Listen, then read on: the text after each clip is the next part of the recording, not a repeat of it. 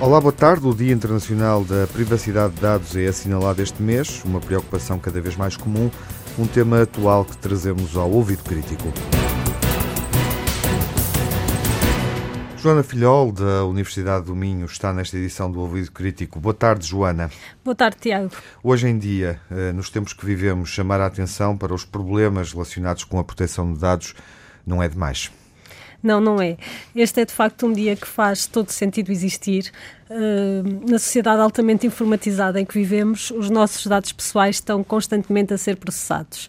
Seja quando compramos um livro online, quando realizamos uma operação no site de um serviço do Estado, quando navegamos nas redes sociais, lemos notícias na internet, enfim, haveria uma infinidade de exemplos. Umas vezes estamos conscientes de que estamos a dar os nossos dados pessoais, outras vezes não tanto. E, portanto, chamar a atenção para as questões da privacidade e da proteção de dados nunca é demais, de facto, e estas datas significam sempre falar sobre o assunto, realizar campanhas de sensibilização e educação dos cidadãos sobre os cuidados que devem ter na sua presença online, recordar às empresas os seus deveres. Portanto, é sempre um dia que ajuda as pessoas a familiarizarem-se com estas questões e também a reconhecerem os direitos que têm neste campo. Nesta área, sim. Há alguma razão para este dia acontecer nesta altura do ano, ou seja, a data em que é assinalado é o dia 28 eh, deste mês? Sim, a data não foi escolhida ao acaso. A 28 de janeiro já de 1981, os Estados-membros do Conselho da Europa criaram em Estrasburgo a chamada Convenção 108 que é a Convenção para a Proteção de Indivíduos no que diz respeito ao processamento automático de dados pessoais. Esta convenção tem por objetivo proteger as pessoas contra os abusos que podem ocorrer na recolha e tratamento destes dados pessoais e procura ainda regular o fluxo transfronteiriço desses dados.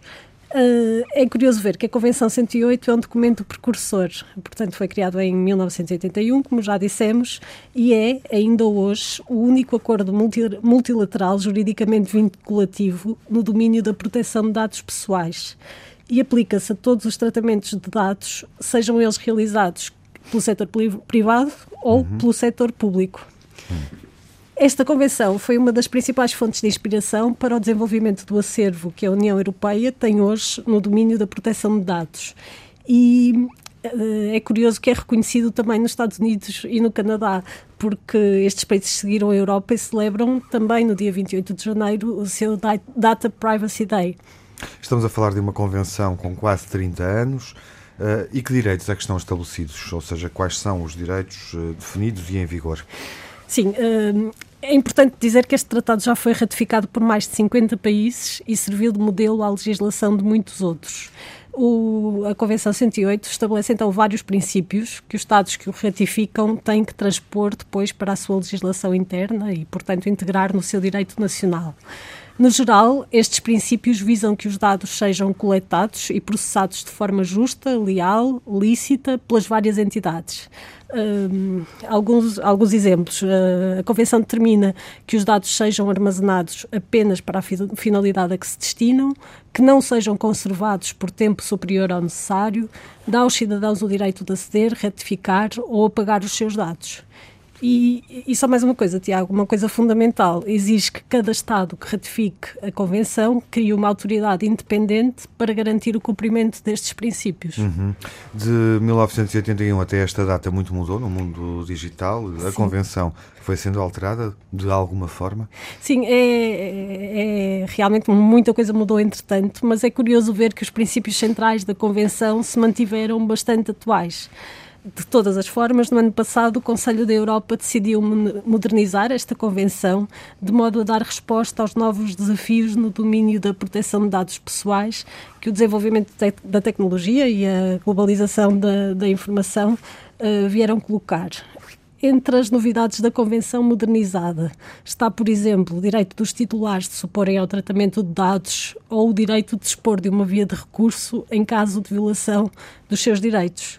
Uh, de um modo geral, podemos dizer que o que aconteceu, porque isto foram, são apenas alguns exemplos, uh, foi que se reforçou a proteção de privacidade no espaço digital e fortaleceu-se o mecanismo de acompanhamento da Convenção. Obrigado, Joana, pela presença neste ouvido crítico, assinalando antecipadamente esta data. Obrigada, Tiago. A terminar, sugerimos um sítio que pode ajudá-lo a proteger a presença na internet torná-la mais segura, até diminuir a pegada digital. Trata-se da página Net Viva e Segura, uma iniciativa da DEC, Proteste e da Google, com uma série de dicas que nos ajudam em vários usos que fazemos da internet. De uma forma simples e clara, encontramos aqui dicas, por exemplo, sobre como estabelecer uma ligação segura, como fazer transações e compras eh, na internet sem correr riscos. Ensina também a gerir os dados que queremos mostrar na internet e a proteger melhor as contas pessoais. Para chegar a esta página, o endereço a digitar é deco.proteste.pt barra netviva e segura.